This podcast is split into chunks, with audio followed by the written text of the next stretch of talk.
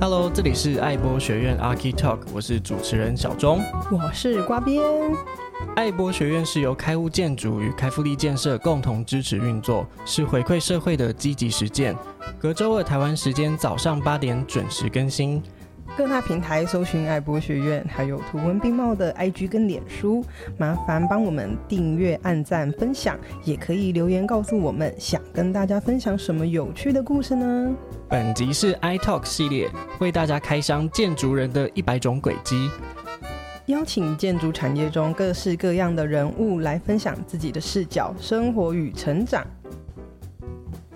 今天邀请到的是台湾乐龄建筑发展协会的执行长，我们欢迎陈信恒执行长。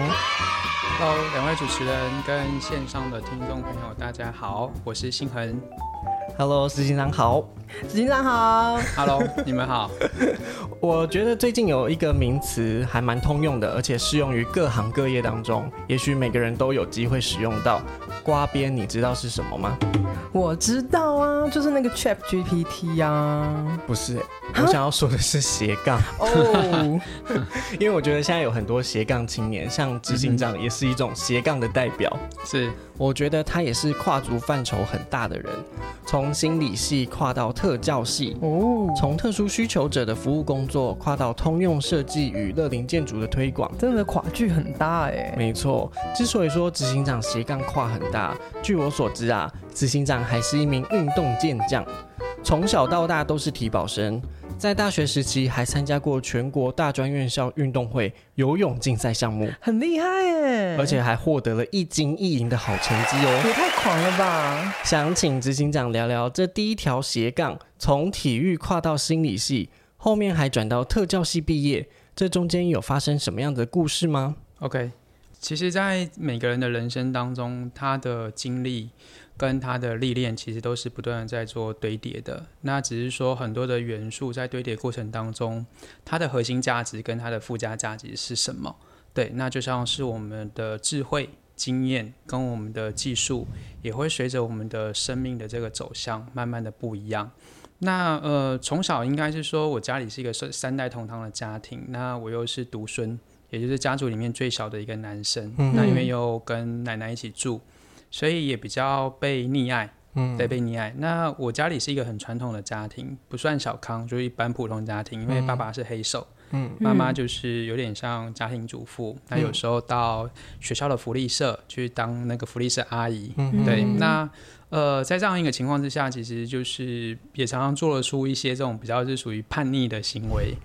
对，其实都是一种嗯，不是很听话的小孩啦。嗯，对，所以我小学二年级就开始进入到体育班。刚开始以为是玩水，但后来发觉到说，哦，他他其实不是一个玩水，他不是从练习要到训练，嗯、那练习到训练，它就是一个很大的一个鸿沟了。嗯，对，所以也因为这样子，就是在整个的一个过程当中，从小二。到国中，到高中，一直到大学，它就是一个物竞天择、适者生存的一种环境。嗯，对。那也因为这样子，其实也在这个过程当中，逐渐的去理解跟学会了这种最基础的你的生存的本能是什么。嗯，所以当初呃一路以来，就是从你的同伴，从你的同学，从你的队友。当你在那战场上的时候，他全部变成是你的对手了。嗯，那你的心境要怎么样的去转换？你的关系要怎么样的去面对？因为毕竟每个赛场上的金牌就只有一位，嗯，每个记录就只有一位。但是如何在这种同伴跟同才之间，从队友到对手的关系，我想都是在这个过程当中不断去理解的。嗯，所以那时候其实心里的茫然跟心里的这种冲突，也让我对心理这种东西产生蛮大的一个好奇心。嗯，其实就像我们自己在赛场上吧，练习型选手跟竞赛型选手完全是不一样的。嗯，有些人练习很好，有些人说的一一口好书，但是你真的要他真的上到台上去讲。其实不见得，嗯，他能够把这个场子能够 hold 得住，嗯、对，所以心理的强度其实是在我们的人生过程当中，哪怕我在最后一口气。我都能够笑着离开，我想那个心理强度是够强的，嗯、所以那时候也觉得在呃上大学的过程当中，就体育只有保送嘛，我们叫体保生这样子，嗯、对，那那时候本来我前面五个志愿都是选那个教育类啦，哦，对，那也不晓得为什么就第六志愿刚好是心理。那其实心里面还是对于这种教育这个东西，因为我本来就是从选手到教练，然后从教练其实本质上也是有点点那种教育的这种就是氛围啦，嗯，对，所以其实那时候也一直很想要当老师。嗯，那再加上我之前有一段时间因为。大二那年，我脊椎动了大手术，是对，所以对于这些比较是属于特殊需求者，本来就有一点点挂念呐。嗯、对，因为自己从不能走到能够走，然后再再回到赛场，嗯、其实对我来讲，那个是一个五十 percent 的一个机会，嗯、要么就是轮椅一辈子，要么就是重新回到正常的生活。嗯、所以那时候其实会进入到特教，一方面有两个原因，嗯、就是第一个是我本来就想要当老师，嗯，第二部分是因为一个挂念在那个地方，希望有一天如果我真的能够重新再站起来，再回到赛道上，嗯、那是不是我可以帮这些特殊需求的朋友？能够做些什么事情？这样子。嗯哼，那当初在服务这些特殊需求者的过程当中，有没有一些比较特别的事迹可以跟我们分享呢？嗯、特别的事迹哦，其实一开始我在接触特殊需求者，还是用我自己的专长，嗯、就是说带着这些比较是属于那个。ADHD 就是所谓注意力缺陷过动症的这些孩子，嗯、在带他们用体育的方式来协助他们情绪上面的稳定。嗯，那也因为刚好嗯有三种技能同时在身嘛，你又学心理，然后又有特教，然后又有运动，所以这方面其实在一开始的时候本来就是只是带一些呃特殊的孩子，嗯，然后到进一步的去做到就是所谓的家庭的亲子教育，嗯，然后再到进一步的去做一些他们的这种训练，嗯，所以之前在特奥跟残奥的部分也有在帮忙做选手训练，嗯，对，那比较多都是一些是呃功能性障碍，嗯，功能性障碍的定义的话，就是一些比较是属于视障，嗯，或者是肢体障碍，嗯，对这些选手，然后提供他们一些些训练的就是方法。或者相关的一些经验这样子。不过，因为现在在的这个是台湾乐龄建筑发展协会，嗯、所以其实关于乐龄建筑，它在台湾目前还是一个正在被推广的一个状态。对，所以过去您有呃一些特殊需求者的这些服务经验，对，然后进入到建筑产业里面，在这个协会里面做乐龄建筑的一些推广。对想要请问执行长说，像协会目前在做的这些乐龄建筑的推广，是包含哪些项目呢？嗯、好。其实所有的产品的设计跟所有的人的需求，嗯，它还是要回归到它是不是能够让一个生命体可以使用。嗯。所以我常常一直在提到一个东西，就是说一个共生宅也好，或者乐龄建筑发展协会也好，它其实就是一个建筑体跟一个生命体的一个对话。嗯，就是说人人的核心，它的这个基础需求跟它的这种本质性的东西，它会回归到我们的整个的环境。回归到我们的社会，甚至回归到整个建筑体，它、嗯、要如何的去做出一些规划？嗯，那这里架构在我以前的这个经历当中，从过去在从选手的本质也好，或从一个社服界的人员也好，其实我们都一直在思考，从一个个案，从一个家庭到一个社区到一个社会，嗯，它要如何去联动出这样的一个资源网，或者是联动出这个需求的这种就是所谓的平台，嗯，所以这也是热力建筑发展协会现在在做的事情，也就是说，我们不单纯只是作为一个建筑体，也不单纯只是做一个个体，嗯、它应该爬从个体，然后到家庭，到社区，到社会，它的一个联动性，它是必须要串接起来的，嗯、才有让我们每一个人在他自己所生存或生活的这种环境当中，找到适得其然的一种方法。嗯嗯，所以像乐龄建筑啊，或者是说全龄的建筑、通用设计、无障碍设施，这些有什么样名词定义上面的不同吗？好。从我自己的解释跟我自己的角度来说，乐龄其实这一词其实大家其实听起来应该是很空泛。高龄银发大家都知道，全龄大家也都知道。乐龄、嗯、其实它是用英文 learning 它去翻译过来的。嗯、那 learning 它就是一个学习的一个概念。嗯，那学习是每个人的人生本来就不断的在做一些学习。嗯，包含你在于环境的转换过程当中的学习。我们的身体的本体觉，它会告诉我们这里是有温差的。我刚刚在外面感觉到热，所以我的排汗系统会出来。我这边感觉到什么适合的，我的排汗系统可能就静止下来了。嗯、对，但是我现在做什么事情，我可能需要什么样的一个支持，我会用我自己的方式去调整。比如说，我讲了一段时间，我的生理上可能开始出现干咳的行为，嗯、所以我就知道说我可能需要水的支持。嗯、OK，好。那通用跟无障碍是什么？也就是每个人个别化的一个什么需求。嗯，那通用设计是什么？也就是说，针对于每个人个别的不足的情况之下，或者是他有需要的情况之下，他所提供出来的一个什么支持性的工具，嗯而让他的生活能够回归到什么生活化跟正常化。嗯，对，所以环境无障碍环境跟通用的设计，一个指的是整个是环境面的，一个通用设计指的是什么？可能是比较属于个别化的设备设施面的。嗯，对，举个例子来讲。我们的通用设计当中，可能里面有很多的设备设施，眼镜算不算是一种？是，嗯、对，因为它是一种辅具，但是它只是针对于每个人会不会有不同，会，嗯、那个不同不是说造型的部分，而是在于你的视力的部分，嗯、可能我们的这个就是所谓的需求都是不一样，你可能要抗蓝光，嗯、你可能要变太阳眼镜，你可能想要是什么样，其实这都会有个别化的一个需求，嗯、那真正需要是什么？至少我要先能够看清楚，嗯，我现在眼前的东西，那个是需要，而不是需求。嗯、需求是我今天刻制化的，我可能今天是一个 IT 人员，我可能需要看蓝光。我今天可能是一个户外的工作人员，我需要它是什么变色镜片吧，它就会变成是什么？我在外面是黑的，在里面就是白的。嗯、哦，所以这个东西需求跟需要来自于不同的界定点的情况之下，从无障碍环境，它就是一个什么？每个人的需要，因为它可能从老弱病特孕都有需要。对不对？包括我们一般人，如果说今天我小不小心，我的那个什么痛风发作，无障碍环境对我来讲重不重要？很重要，很重要。好，但是会不会需要用到通用的设计这些设备设施？哎，这个我倒还是还好哦。嗯哼，对，因为可能就是说我今天需要助行器，嗯，拐杖或者是那种有轮子的椅子，嗯，或者是哎，我今天可能需不需要用到轮椅？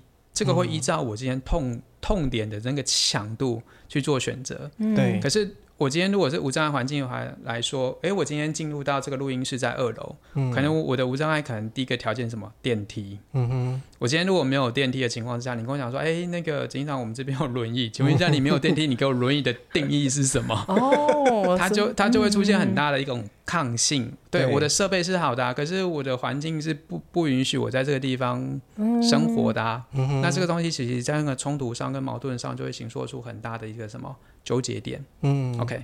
我们前面问到的那两两大题目之后，嗯、我就想问执行长啦。刚刚讲到的身心灵，还有建筑辅具，跟通用设计等等等等，嗯、是涵盖这些内容之后，我听过一个名词叫共生仔，嗯、可不可以请执行长帮我们介绍什么是共生仔呢？OK，嗯嗯。共生的概念当中，它从原文来讲，它就是共同生活。嗯，那共同生活的部分来讲，从就是所谓的基本定义，它就是将食衣住行娱乐，嗯，它要涵盖在这个就是所谓的呃环境里面，嗯，它才叫共生。嗯，那其实这个是比较是属于生理需求，嗯，但是在心理需求当中是什么？共生它一定涵盖到就是所谓的关系，对，对关系。那关系里面当中，就是从我们过往台湾早年的社会，像三合院。它就是家庭、家族跟手足，嗯，是不是都同同样住在一个空间里面？对，对，OK，好。那到了现在呢？嗯，可能随着家庭形态跟我们的人口的一些变动性跟时代的不同，可能现在已经很少有什么家庭、家族、手足从全部住在一起的，嗯，所以是比较中南部那种套厅出。有没有？一一栋楼可能五个楼，五个楼层，嗯、一层可能是手足，一层可能是家族，嗯、一层可能是家庭。好。那共生宅其实，在规划的过程当中，它刚开始的定义叫做银发住宅，嗯、哼对。可是我们一直在思考，这三年过过程当中，是不是只是把它定位成银发住宅，还是要把它变成是一个比较是属于全龄宅的概念？嗯、也就是说，它应该是所谓的老弱病特孕，它是都是能够进到这个建筑体当中，嗯，一起来生活的。那这个生活当中，它必须要被先从设定，就是所谓的角色的设定要先开始，嗯，再来办法才有办法去设计那个服务。嗯，对不对？好，你你的动你的定位不清楚的情况之下，你怎么去规划后端的东西？嗯，是一样的嘛。你一定会先有一些设计师，你才会有什么所谓的什么建筑师。嗯，对你设计前前端的设计蓝图都没有出来情况之下，建筑师真的也不知道怎么改啊。嗯，对，所以这个其实，在共生宅过程当中，其实我刚刚提到的三大系数，其实都是在这里面当中所涵盖在里面的。嗯，包含什么是共生宅？第一个，它其实是一个共同生活的概念。嗯，里面当中它一定涵盖的是所谓的生理的条件的需求，就是食衣住行娱乐。但在心理的部分来讲是什么？就是所谓的关系。关系里面涵盖的是什么？就是早年台湾的社会，可能从过去的这种三合院的形态，到那种什么，就是说透天透天厝。嗯，那到现在的共生宅，那里面概念是什么？不是在只是一个就是所谓的单独的个体在这边生活，嗯，它还包含着里面涵盖的是所谓的家庭。家族跟手足的一些服务，哦、那再者再深层一点是什么？就是所谓的移居跟同居关系。嗯，对。那提到的家庭、家族跟手足，它是可以透过这个建筑体的功能，让它在这个关系上面跟它的血亲。或者关系是不不建议是中断的，嗯，因为我们今天所看到的早年从医院、护理院、养老院，甚至到园区，嗯，其实都会造就高龄者他们在移居的过程当中，会有一种被遗弃跟遗忘的感觉或者是感受，嗯，因为我不可能常常往那边跑，我也不可能每天碰面，再来是去了之后，它又不是一个生活形态的空间的时候，会造成很多的一些什么抗性。那这样想起来。我因为刚刚执行长也有提到说，他觉得感受这件事情是也要被看见的。其实我觉得有点像是我们念嗯第一次念书那个幼稚园的时候，我觉得那种那个回忆就是会涌现，就觉得说很纠结。明明知道说我有新的朋友，我有新的环境，也很好玩啊。可是当下就会觉得说啊，妈妈是不是不要我了？爸爸为什么要把我送来这边？嗯哼，对，我觉得是那种感觉。我觉得是认知啊，嗯，对，因为我们对于现在高龄的认知，到底还是会停留在这种长照的服务嘛？对，从我自己本身来讲，那种同理的角度去思考，我三十年后想要的生活是什么？嗯、还是我认为他需要的是什么？嗯，对。等于说我刚刚提到了嘛，你从设定到设计。嗯，他必须要回归到一个平衡点上，你才有办法去理解，就是说，原来我的父母亲他们所遇到的问题是什么，他们所担忧的问题是什么。嗯，所以刚才也提到共生宅部分，它不见得只是一个载体，它的关键是在那里面的生命体如何在这个载体当中生活。对，嗯，这个是关键，因为共生它本来就是共同生活的系数。对，对，那你要去论述也好，你要去解释也好，这个都是一个你说得出来的东西，但是真的是要让这些。长者看到开心跟看到快乐，那才会是真的后端的目的。嗯，对，你的目标很清楚啊，就是你要把这栋楼盖好就好。可是这个过程是什么？嗯，这个是关键，因为你的你的目标跟目的，它其实是必须要去对等的，嗯、才有办法去形塑出这样的一个状态啦。嗯，没错。嗯、那这样子执行长一路走下来啊，你有没有觉得在每天的反思过程当中，你最珍惜的一件事情是什么？